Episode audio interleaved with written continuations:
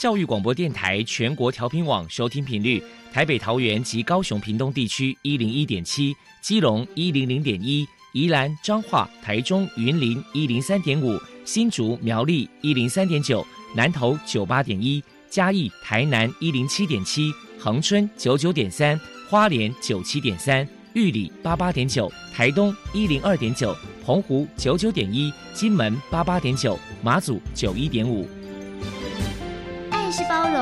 爱是牺牲，爱是分享，爱是服务。因为爱，特殊教育充满了无限的可能。用爱关怀身心障碍同学的未来，用心倾听资赋优异子女的心声。欢迎老师、家长、同学们，大家一起加入特别的爱这个大家庭。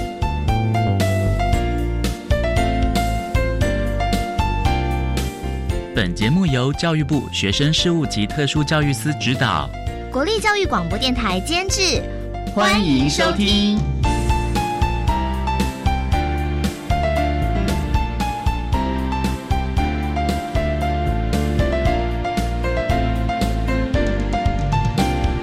因为爱，我们在空中相聚，欢迎再度收听特别的爱，我是小莹。这个节目在每个星期六和星期天的十六点零五分到十七点播出。在今天节目中，将为你安排三个部分。首先，在“爱的小百科”单元里头，波波将为你安排大树抱抱单元，为您邀请桃园市脑性麻痹协会的家长洪秀娟女士，为大家分享脑麻儿教养的相关经验，希望提供家长、老师还有同学们可以做参考了。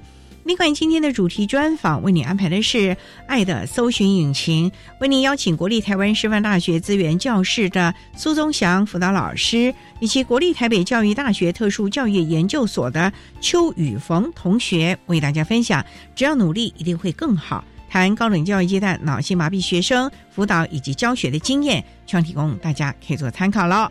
好，那么开始为您进行今天特别的爱第一部分，由波波为大家安排。大树抱抱单元，大树抱抱。特殊儿的父母辛苦喽！我们将邀请家长分享教养的技巧、情绪舒压、夫妻沟通、家庭相处，甚至面对异样眼光的调试之道。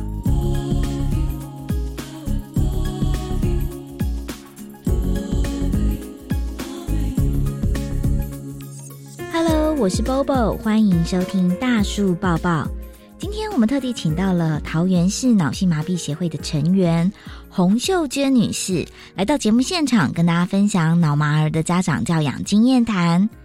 洪女士的儿子贵贵今年十八岁。首先，我们先请洪女士来谈一谈，当初知道孩子有脑性麻痹，当时内心的心酸跟难过是如何走出来的呢？其实他出生的时候，那时候不是很清楚。那因为都我先生他们在处理，可能也是怕我担心，一开始没跟我讲，后来才清楚说，好像孩子的状况不太对，因为家里每个人都很忙。他的脑麻其实是后来才经由医生那边所确定的，一开始其实整个思绪是乱的。其实我自己都不晓得，说我到底是应该要伤心还是怎样，我整个情绪是不晓得该如何去表达的。那只是说后来在带贵贵的一个过程当中，反正遇到了，然后就该走什么路，一路上就这样子跌跌撞撞、跌跌撞撞的这样走过来。后来怎么走出来的，其实应该也跟信仰有关系啦，因为我的信仰是后来才有的，不是一开始的。其实，在教养贵贵过程里面，其实也是有很多可能比较无法能够正式的跟人家讲的过程。那我的信仰呢，给我一个很大的支持，是让我知道说，其实父母亲并没有错，孩子这个状况，或许是因为我们有这个能力，能够来照顾这样的孩子，我们才能够拥有这样的孩子在我们的身边来陪伴我们。其实有真正的走出来吗？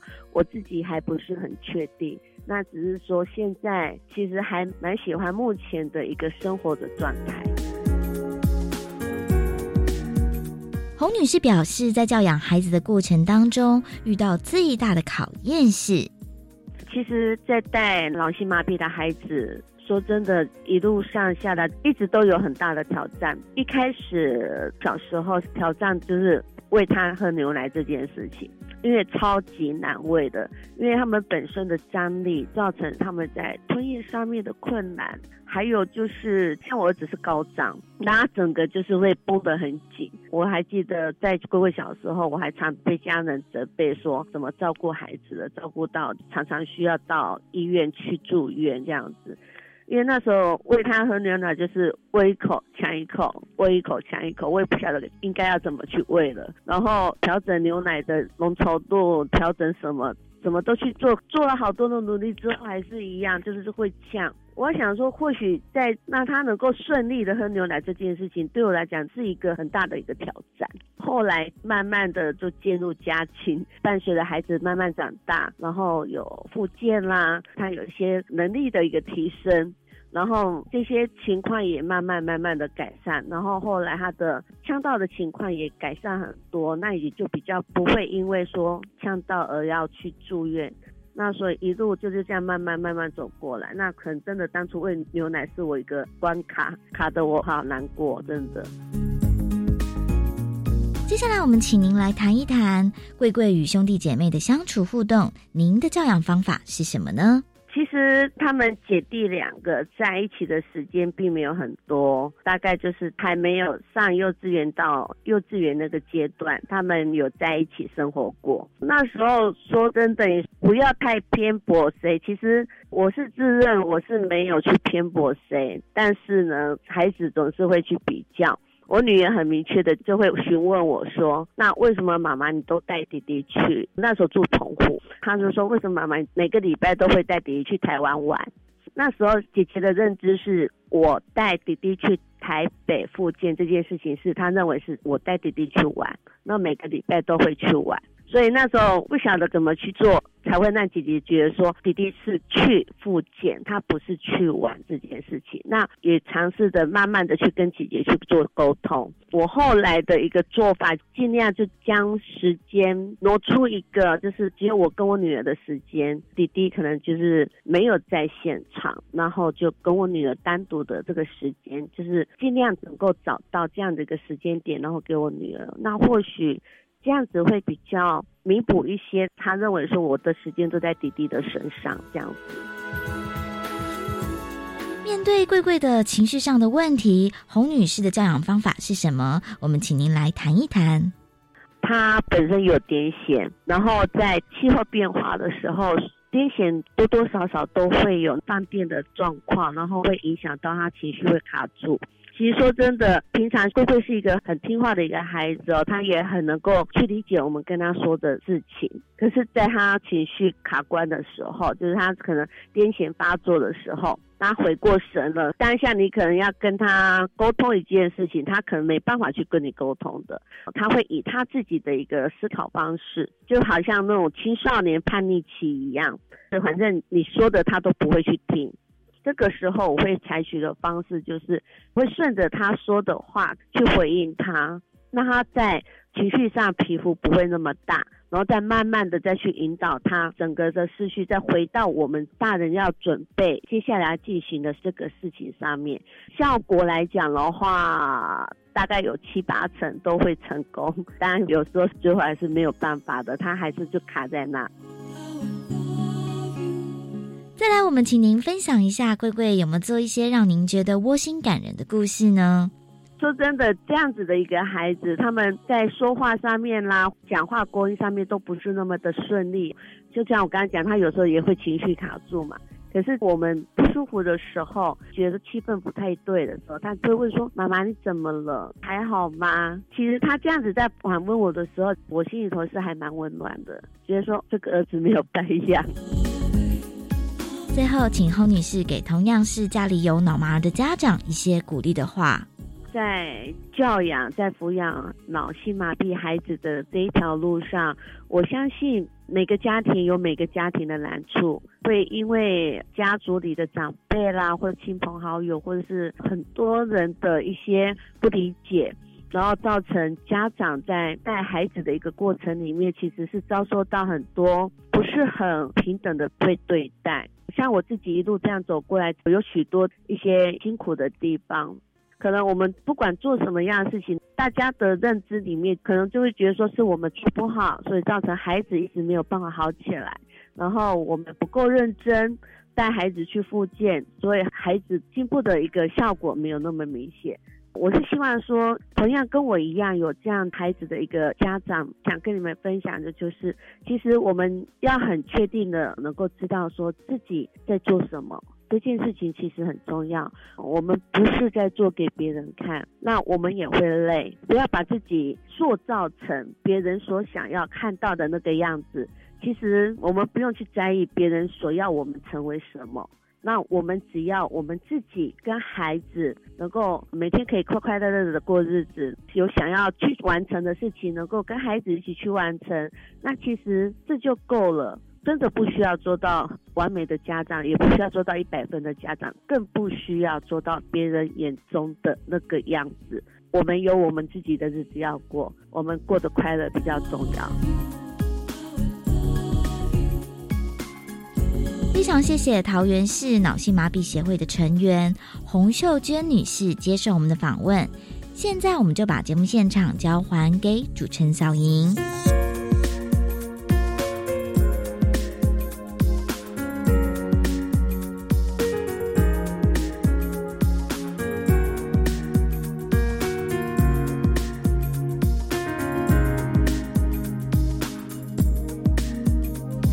谢谢桃园市脑性麻痹协会的家长洪秀娟女士以及波波为大家分享了脑麻儿教养的经验，希望提供家长老师可以做参考喽。您现在所收听的节目是国立教育广播电台特别的爱，这个节目在每个星期六和星期天的十六点零五分到十七点播出。接下来为您进行今天的主题专访，今天的主题专访为您安排的是。爱的搜寻引擎为您邀请国立台湾师范大学资源教室的苏宗祥辅导老师，以及国立台北教育大学特殊教育研究所的邱宇峰同学，为大家分享“只要努力，一定会更好”，谈高等教育阶段脑性麻痹学生辅导以及教学的相关经验。好，那么开始为您进行今天特别爱的主题专访——爱的搜寻引擎。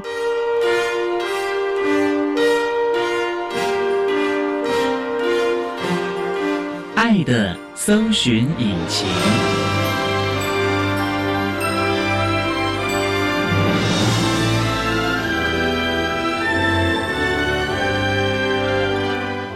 今天为大家邀请到的是国立台湾师范大学资源教室的辅导老师苏宗祥苏老师，老师您好，你好。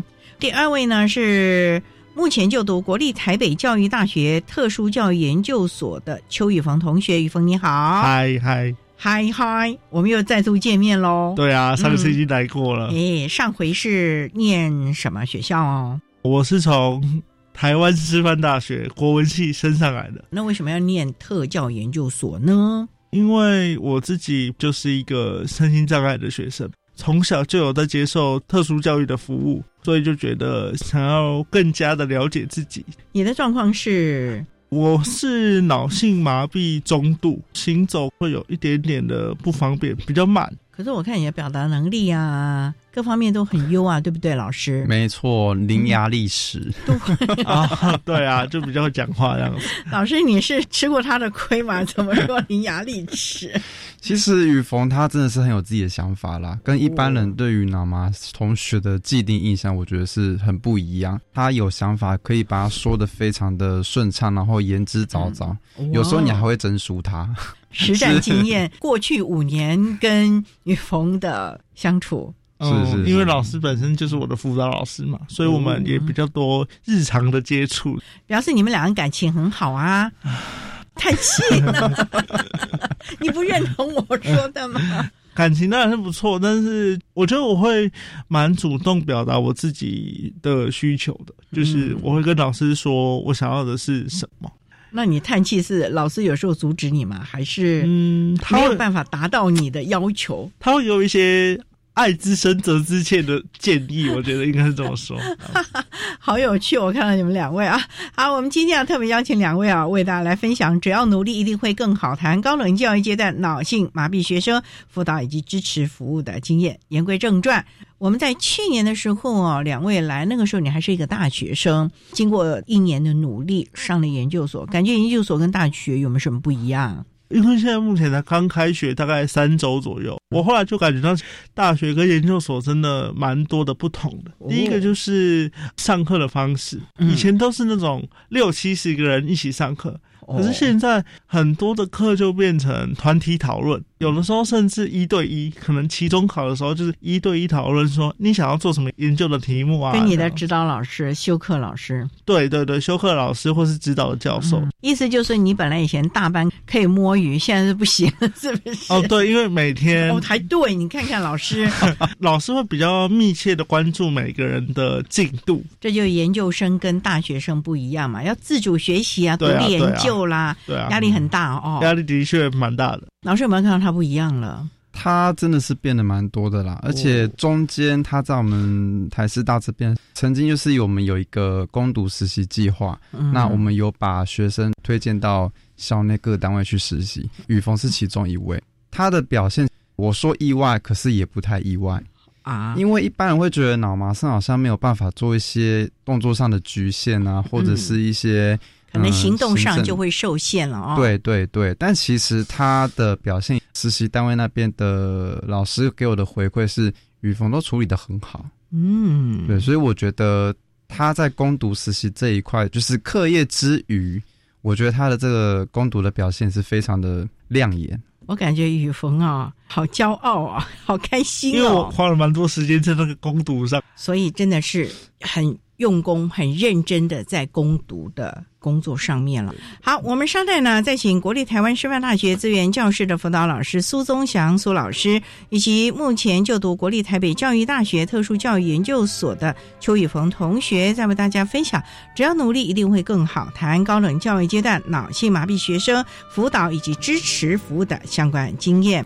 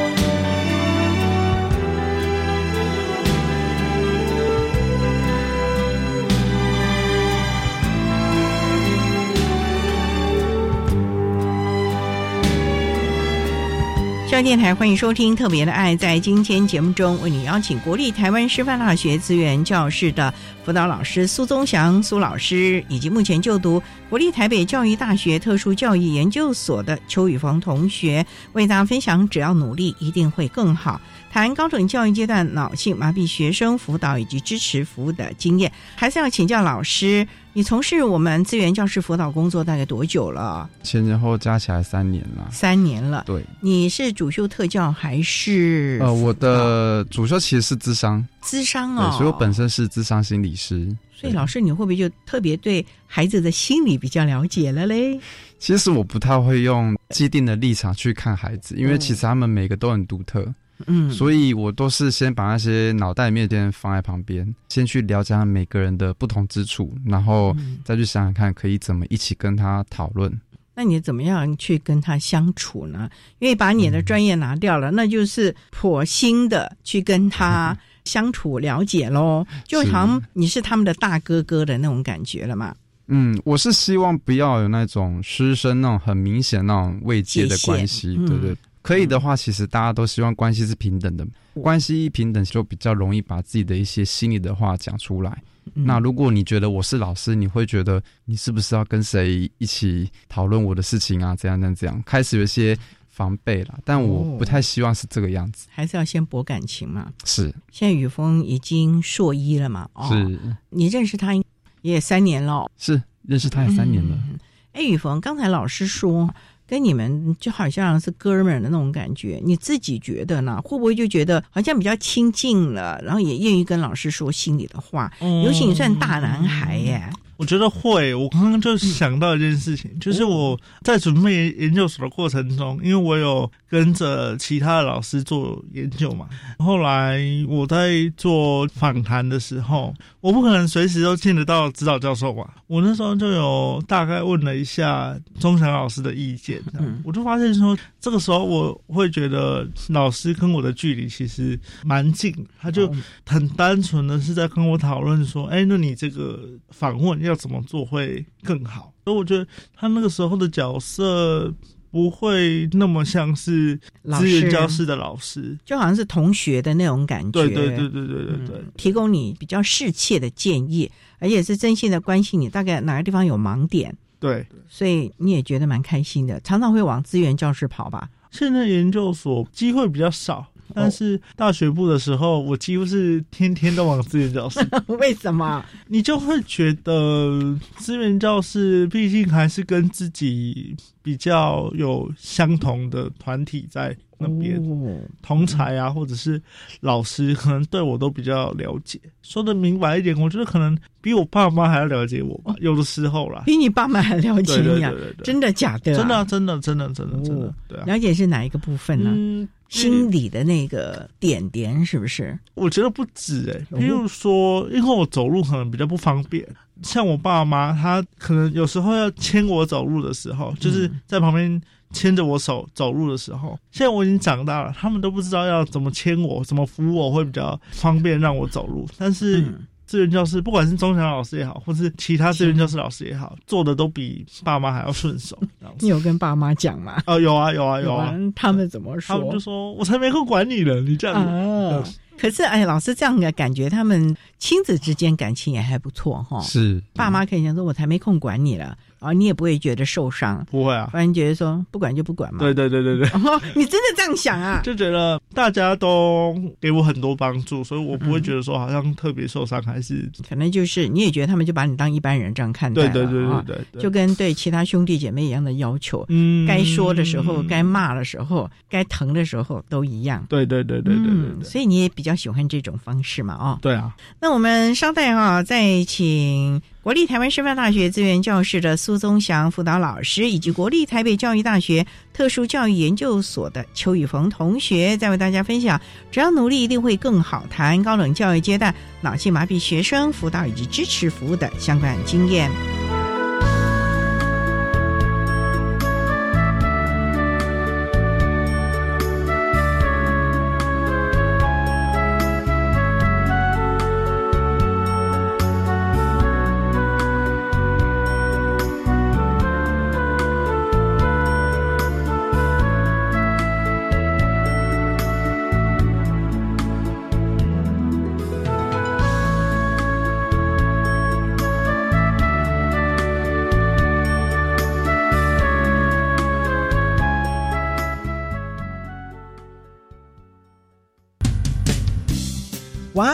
小心汤哦，我们要上菜喽！异乡人带来的好菜，在教育电台 Channel Plus 上桌喽。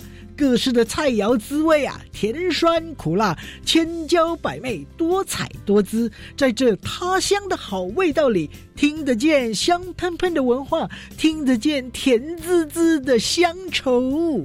故乡好味道，欢迎来品尝。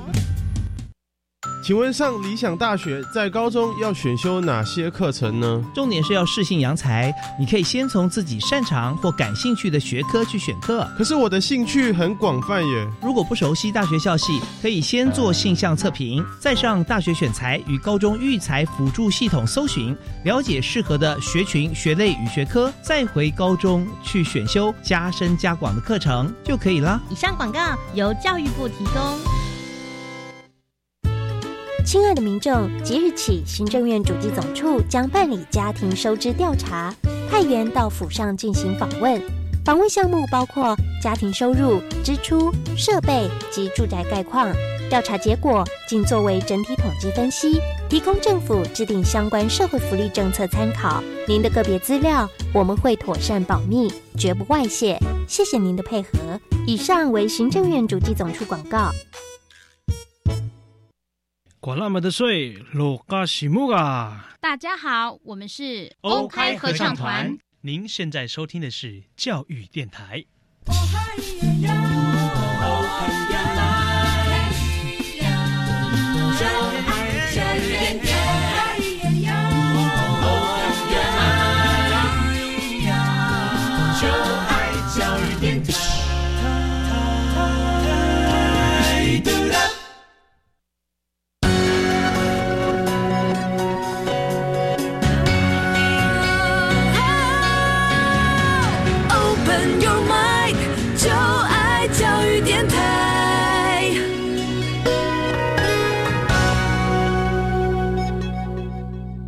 教育电台欢迎收听《特别的爱》这个节目，是在每个星期六和星期天的十六点零五分到十七点播出。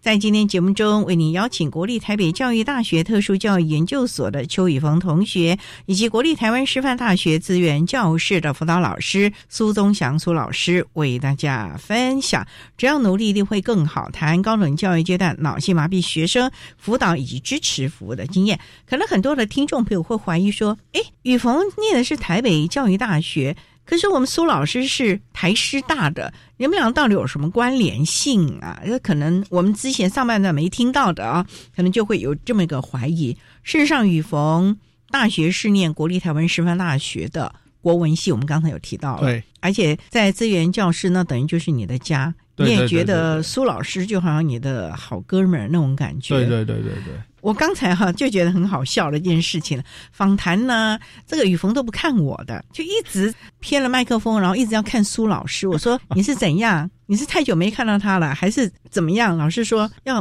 博得认同感，你为什么要一直看老师？雨逢？因为这是我跟老师，不管是钟强老师或是其他资源教师老师的沟通方式，就是我会很积极的去寻求他们的想法，或者是。是不是同意我的看法？你所谓的积极是怎样？就每天去找他说：“老师，老师，你别的不要是管，你先来听听看，我这个想法对不对？我这样做对不对？”啊，对对对对对，我觉得我基本上就是这样的。例如说要考研究所的时候，我也是列了一大堆学校，然后一间一间的去问老师说：“哎，老师，你觉得国美怎么样啊？然后还是我要直升台师大？”啊我就会一个一个去征询他们的意见。结果，当然老师也给我蛮多的意见，但是我觉得我比较重视的是那种可以马上得到回馈啦。哦，我是一个比较容易焦虑的人，我觉得资源教师老师的角色就是他们可以很快速的给我不同的回馈，可以提供我一个方向，让我知道下一步要做什么，也就是免除你的那种焦虑感。马上有那个方向，然后自己再回去思考。对对对对对对对。那老师你怎么知道你给的方向是对的还是错的？因为我我觉得雨逢不好搞哎，因为他太聪明了，还会质疑耶。雨逢的确是一个有很多自己想法的人，但是有时候就是想法太多，反而把自己给困住，所以有时候会比较难以下一个决定，或是没有办法，就是说这个决定真的对吗？所以会不断的寻求我们的想法跟意见。以我个人的立场，我是会告诉他我的想法是什么，你可以考虑看看。因为没有绝对正确的想法，只有适不适合你的一个想法。所以通常我跟雨逢谈话就是我讲完了，你觉得呢？那他也很直来直往，他每次来就是说：“钟小老师，你觉得怎么样？你有什么想法？”所以每一次就是我都要准备好一些想法，然后 再马上即席拷问，是不是？对，即席问答是即席问答。哦，你还不能够有犹豫，不然他就那两只眼睛一直盯着你看了。你怎么都没有回应我？你怎么都没有回应我？这个倒是还好了，但是他就是会在旁边想要听你你怎么想，一直虎视眈眈的看着你，是不是？雨峰是不是真的这样虎视眈眈？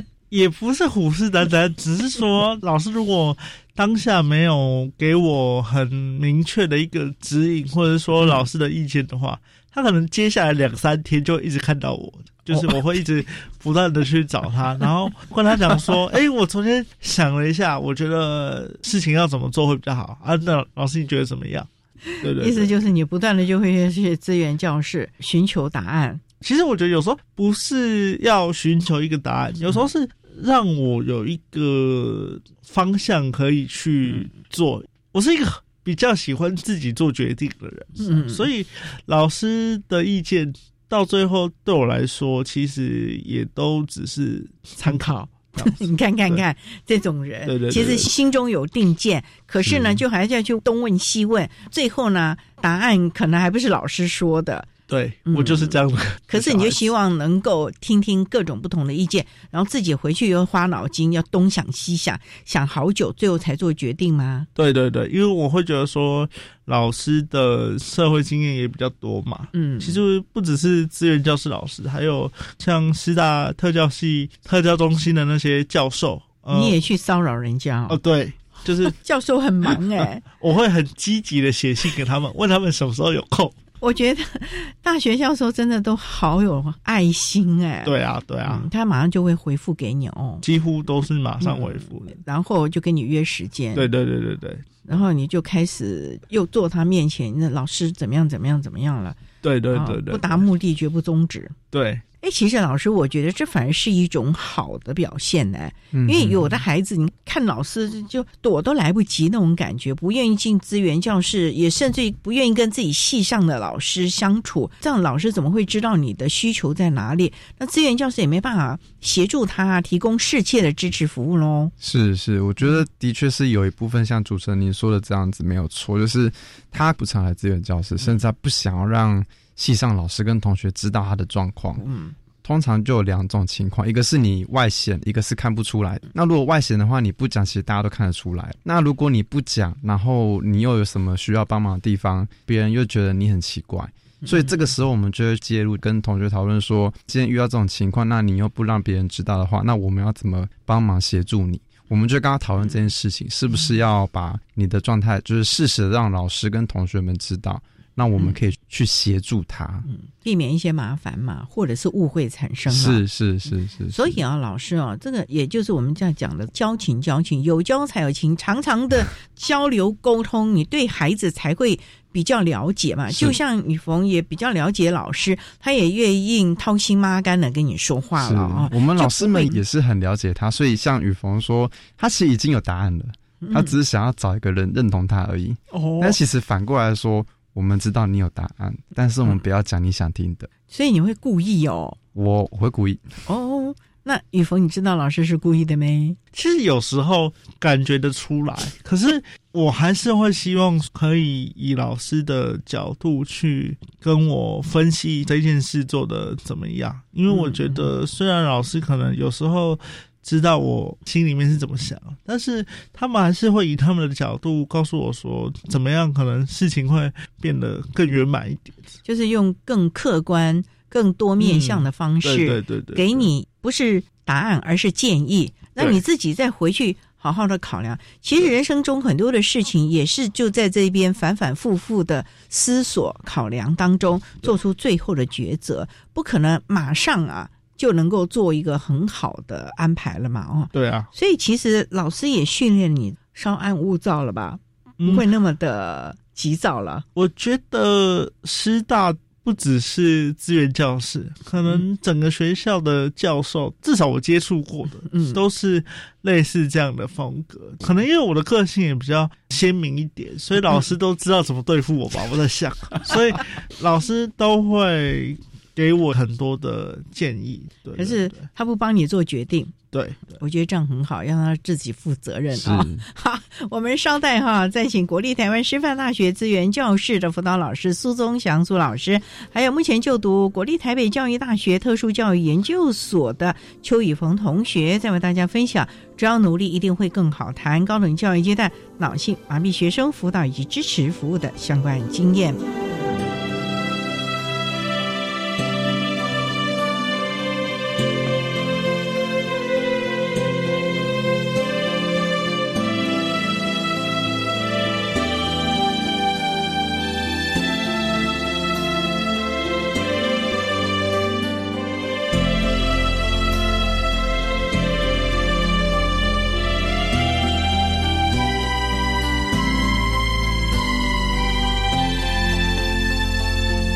教育电台欢迎收听特别的爱，在今天节目中为你邀请国立台湾师范大学资源教室的辅导老师苏宗祥苏老师，以及目前就读国立台北教育大学特殊教育研究所的邱宇峰同学，为大家分享只要努力一定会更好。谈高等教育阶段脑性麻痹学生辅导以及支持服务的经验。今天请两位来分享苏老师在雨鹏大学阶段的时候看到了他，以及他现在念了研究所的感觉。有一阵子没见到他了吧？其实也还好。意思就是他还常会去找你吗？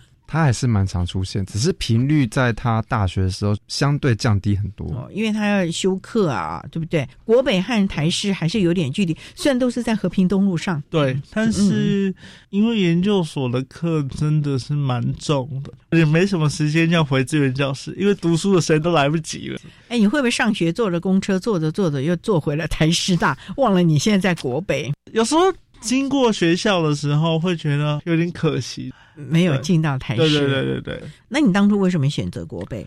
一方面也觉得台师这个环境已经待得够久了，然后想要再去骚扰其他学校的老师。对，最主要是想要去外面看一看，换个环境啊。对，加上前面有讲到，因为我都会问很多老师的意见嘛，所以老师们的意见是说，哎，其实国北的特教也做得不错。那我就想说。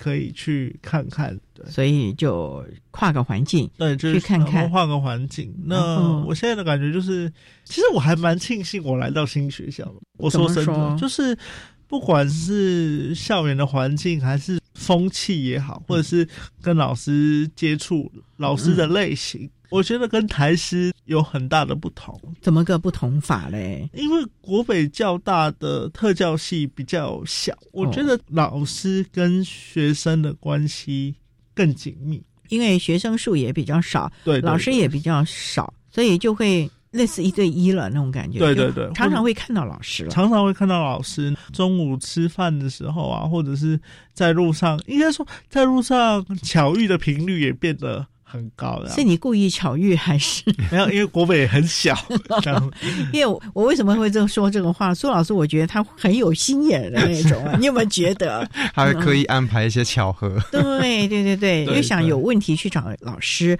那干脆就安排一个路上巧遇，就边走边说。对，边走边说，边走边说。你真的这样哦？现在比较少，但是在师大的时候，我比较常这样做。你看看这个孩子，真是很可爱，很乐观呢。对啊，所以所以就觉得国北交大给我的感觉，其实是比师大还要更舒服的。我觉得应该是这么说。所谓的更舒服，是说空间比较小吗？我刚刚稍微想了一下，我想分享一个，就是我觉得系所会有很大的差别。我举一个小小的例子。因为我们现在研究所分组的课很多，加上我动作比较慢。那以前在国文系的时候，我到教室的时候都已经位置都被占满了。可是，在特教系的时候，我还记得那是我开学第一周进到教室，进到教室自我介绍以后，大家可能就看得出我比较不方便。之后第二周我们在见面的时候，我那一组的同学就跟我讲说：“哎，雨峰你来了，我们已经把你的座位。”排好了，排好了，就是已经帮我安排好座位了，我不用再去找位置，再去搬椅子或干嘛干嘛之类。哇，这么体贴啊！对，其实我刚刚就蛮想讲这个，我就觉得特教系的氛围跟中文系其实很不同。那特教系孩子真的比较会体贴哈。对对对，我上台报告的时候，我也不会觉得这个蛮难形容了，就是他们会给我一种感觉，就是他们把我当一般的。同学在看哦，我觉得特教系真的让我有这样的感觉。对对对对。那以前在国文系的时候，以前在国文系，我并不是说国文系不好，或者是怎么样。我的意思是说，可能在国文系，大家还是比较注重课业。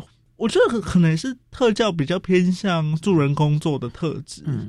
国文的话，还是会有一些隔阂。我在学术研究方面，就是同学之间还是感觉会有竞争，或者是说，哎，大家会想要了解你，你的脚怎么会看起来比较不方便啊，或者是怎么样？可是我觉得我到了特教系以后，这样的问题就完全消失了。因为同学可能都对我们特教各个障碍类别都蛮了解，对对对对，所以也蛮开心的了啊。对，那你会不会就开始如鱼得水的？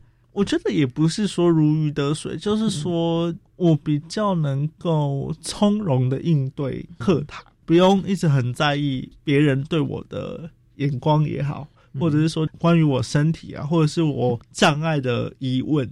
也就是说，你比较更自在。对对对，自在很多来说，自在很多。我今天看你也很自在啊。对啊，很自在。因为我们算是老朋友了，蛮开心的啊。好，我们稍待啊，再请国立台湾师范大学资源教室的苏宗祥辅导老师，以及目前就读国立台北教育大学特殊教育研究所的邱宇峰同学，再为大家分享。只要努力，一定会更好。谈高等教育阶段脑性麻痹学生辅导以及支持服务的相关经验。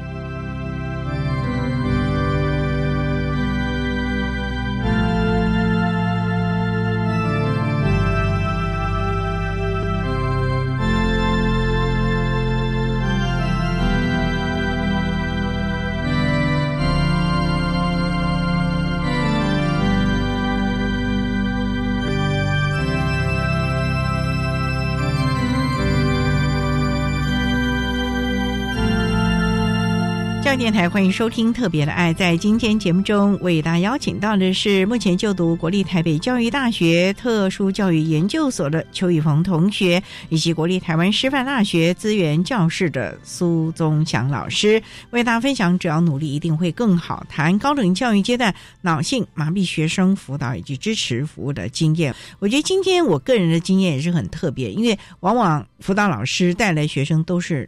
他服务的学校，可是我们今天的是过去的学生，而这个学生跑到别的学校去念了，想要转换环境。那苏老师，我也很好奇，就是当初雨逢啊去念国北的时候，你们有做相关转衔吗？转衔这一部分，国北的辅导老师是有先打电话来，想要先了解雨逢的一些状况，比方说需不需要轮椅，需不需要怎样的考试调整。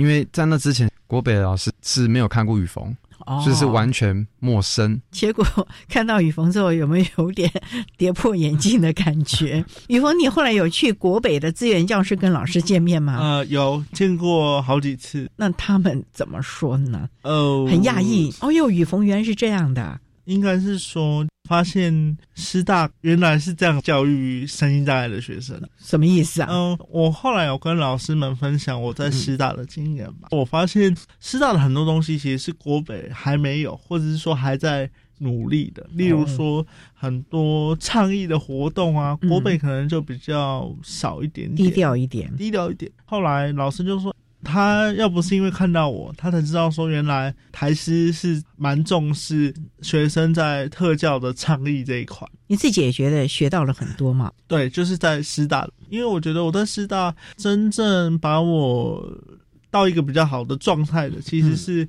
特教系跟特教中心的大家了。国文系对我的帮助反而还没有想象中的那么多。我觉得也是你自己愿意跨出那一步吧。对对对。第一个，你老往资源教室跑。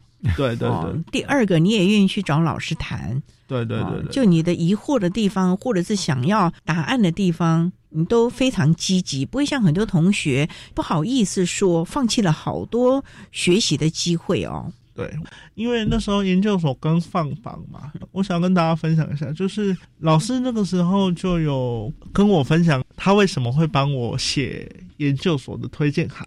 老师就跟我讲说，因为我有一个连特教系的学生身上都没有的特质，哦，是什么？老师就说，我作为一个大学生，然后我还带着身心障碍，他觉得我很勇敢，就是想要上研究所，就写信跟老师说我一定要上研究所。然后你跟老师讲说，我一定要对我想要跟着老师做研究，我也不管我有没有修老师的课，我就把研究的计划寄给他，告诉老师说我就是要做这个研究。你跟台师大的老师对，然后老师就说，其实他有发现我这个特质，他最后会答应让我去推研究所。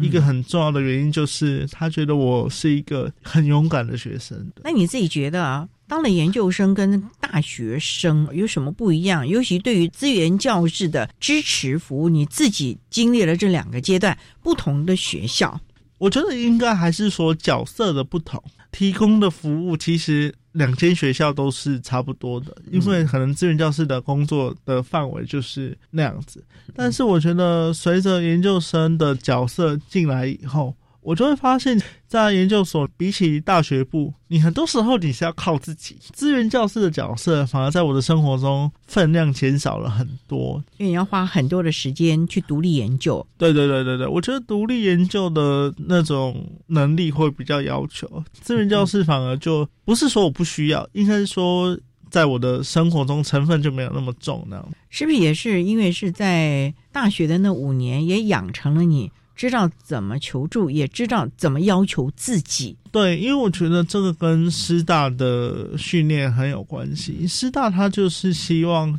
学生可以主动的表达。我后来发现，其实这一套不管是在师大还是国北，都是通用的啦，都很有用，都很有用。就是说，你有困难也好，或者说你想要做什么也好，你还是要勇敢的说出。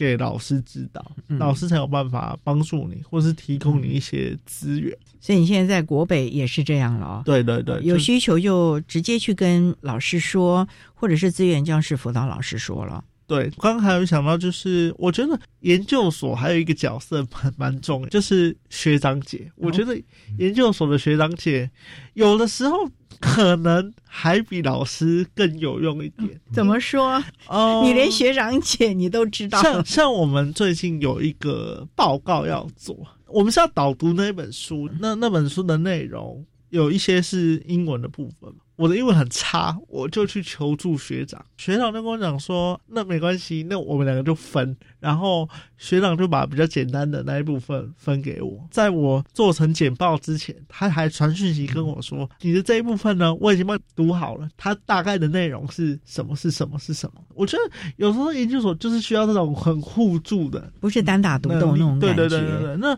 像我给学长的回馈就是说，那学长你的简报我就帮你做好了，我们就会。合力完成一份课堂作业，我觉得这个跟我在大学是完全没有过的经验。大学很多时候可能大家还没有那么成熟，但是在研究所你就会很自然而然的两个人、三个人，然后一起做课堂的作业，感觉自己也长大了哦。对对对，你就会觉得你自己是有能力去完成某一些学术研究也好，或者是老师指派的工作。苏老师，你有没有觉得他更开朗，比去年更有自信那种感觉啊？我觉得去年还是个大男孩，可是你看今年就跟个大男生啊，可以好好的阐述、阐扬自己的学习理念啊、为人处事方法喽。你自己也很开心吧？看到孩子这样的转变，我觉得是诶。我刚刚就只是想到四个字啦，正常发挥。他是正常发挥哦，所以其实他跟学长姐那种合作的那种经验呢。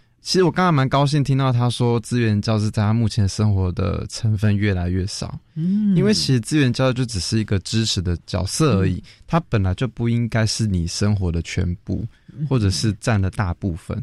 所以，如果以我立场，我觉得如果说志愿教师对你而言不再那么占大多数的生活时候，我觉得这是一件很值得高兴的事情，因为你开始找回你自己生活的重心，你自己有能力去抓一些你需要的东西，你想要做的事情。我想要补充一下，就是我还是觉得。因为我今天进到的是特教系啦，刚开始进入到那个新的系所，对我的接纳程度，我觉得很重要，就是说会关系到我未来到底跟他们的建立关系的过程会是好是坏这样。所以还是要因地制宜了。不过最重要还是你这个人本身的特质。因为我们其实就看到了雨逢，还是他当年念大学的那个雨逢啊，你追着老师跑，追着辅导老师问问题、要答案的这样的一个特质，在研究所仍然发挥的淋漓尽致啊。对，只是说角色可能就从老师变成了学长，所以你自己愿意主动的找资源，对，主动的出击，对，就像苏老师说的，你开始知道自己能力。在哪个地方了？对，也很开心哦。对啊，蛮开心。嗯，我也很开心哎，看到你跟去年完全不一样的那种的感觉了。上了研究所，总会 更新一下自己，这样子。不管外貌或者是个性。啊，那我们今天啊也非常的谢谢国立台湾师范大学资源教室辅导老师苏宗祥苏老师，老师谢谢您，谢谢，也非常谢谢目前就读国立台北教育大学特殊教育研究所的邱宇峰同学，宇峰谢谢你喽，谢谢，OK，我们下次同时间空中再会。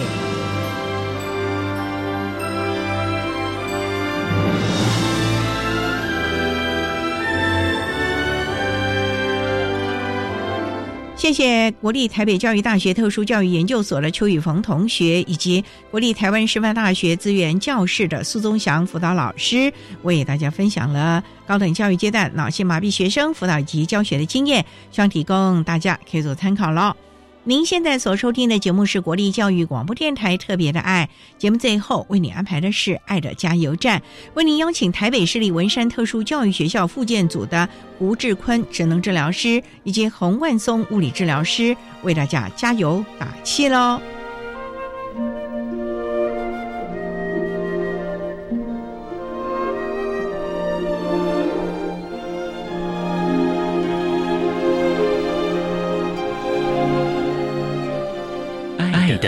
加油站。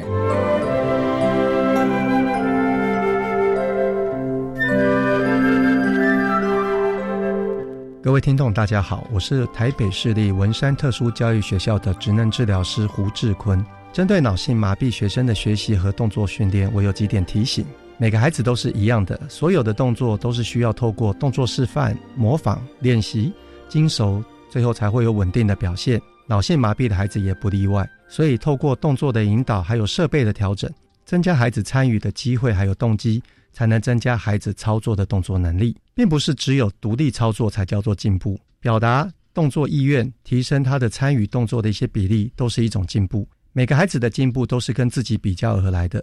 发展慢的孩子进步的慢，学习的效能比较慢，但这是跟大象一样，虽然慢慢的走，但总有一天可以走到终点的。最后。孩子的进步真的需要所有在孩子身边的人一同努力。每个人都有可能会是孩子生命中的贵人，也可能是你我生命中的贵人。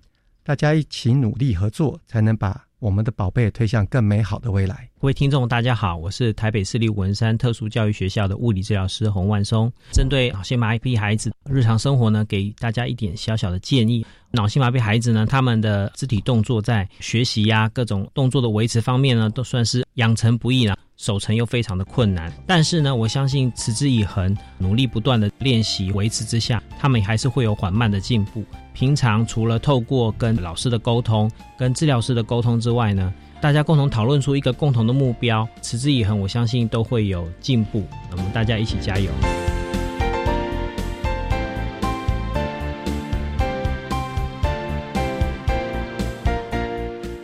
今天节目就为您进行到这了，感谢您的收听。在下个星期节目中，为您邀请获得一百零九年优良特殊教育人员荣耀的桃园市杨梅区瑞潭国民小学资源班的范荣琪老师，为大家分享“晴时多云，偶阵雨”，谈国小教育阶段情绪行为障碍学生教学及辅导的策略，希望提供家长老师可以做个参考喽。